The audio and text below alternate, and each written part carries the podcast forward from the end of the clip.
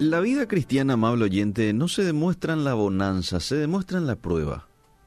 Ser cristiano no es solo pasarla bien, también es pasar por pruebas difíciles, pero mantenerse firme en la fe. Quizá usted haya experimentado tiempos atrás de años maravillosos, llenos de bendición, de bonanza, pero puede que desde hace un tiempo todo ha cambiado. Hoy estás enfrentando prueba tras prueba, y quizás hasta ha llegado un momento en donde te has permitido en pensar, porque a veces pensamos esto. Es erróneo pensar, pero bueno, a veces pensamos de que Dios realmente no nos ama o no nos ama tanto. Algunos hasta piensan, Dios no existe. Porque si existiese no estaría yo pasando como estoy pasando, ¿verdad? Es fácil alabar a Dios en medio de la bendición. Qué fácil es ser agradecido cuando recibimos todo lo que pedimos. Pero no lo es tanto cuando pedimos lo que creemos necesitar y no lo recibimos. O cuando nos enfrentamos a una racha negativa de tropiezo tras tropiezo. Cuando yo pienso en lo malo que estoy pasando, Dios me lleva al libro de Job sí, el libro de Job, y entonces me doy cuenta que lo mío no es nada comparado a lo que su siervo Job experimentó. Y allí me tranquilizo y me doy cuenta que Dios aún no ha terminado su plan perfecto en mi vida. Job en medio de su prueba siempre fue sabio en sus palabras. Fíjense lo que encontramos en Job 2.10, cuando la esposa un poco alguien cercano a Job le dice, ya, maldecile a tu Dios y muérete. Job contestó de la siguiente manera, hablas como una mujer necia. ¿Vamos a aceptar solo las cosas buenas que vienen de la mano de Dios y nunca lo malo? Y dice la Biblia que a pesar de todo, Job no dijo nada incorrecto. Cuánta razón tenía Job. Nosotros aceptamos de Dios todo lo bueno, pero cuando las cosas malas vienen la cuestionamos y hasta le reclamamos el por qué permite eso que nos parece injusto.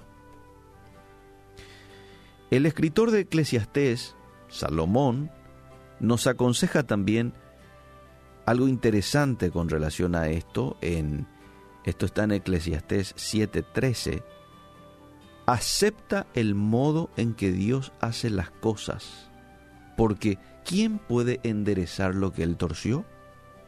Disfruta de la prosperidad mientras puedas, pero cuando lleguen los tiempos difíciles, reconoce que ambas cosas provienen de Dios. Recuerda que nada es seguro en esta vida. Eclesiastés 7, 13 y 14. No sé qué momento puedas estar pasando hoy, pero lo que sí quiero es invitarte a alabar, adorar a Dios en medio de cualquier circunstancia, aún en medio de la prueba más dura. Seguí siendo fiel, seguí adorándole a Dios, seguí sirviéndole, porque no hay tormenta que tenga que no tenga su final. No hay prueba que no se supere con Dios de tu lado. Así como glorificamos a Dios en medio de la bendición, también mantengámonos fieles en medio de la prueba. Y entonces, solo entonces, vamos a mostrar realmente de qué clase de cristianos somos. De esos que tienen sus convicciones firmes y que nada ni nadie lo puede mover de la roca que es Cristo Jesús o somos de aquellos que dependemos de las circunstancias para nuestra fidelidad. Cuando Dios observa nuestra fidelidad en medio de la prueba, ¿sabes qué oyente? Nos recompensa. Repito de vuelta, cuando Dios observa nuestra fidelidad en medio de la prueba, nos recompensa. La Biblia dice, sobre Job lo siguiente. Cuando Job oró por sus amigos, el Señor le restauró su bienestar. Es más, el Señor le dio el doble de lo que antes tenía. Esto está ya casi al final del libro de Job, en el capítulo 42. Santiago en su carta también escribió acerca del ejemplo de Job.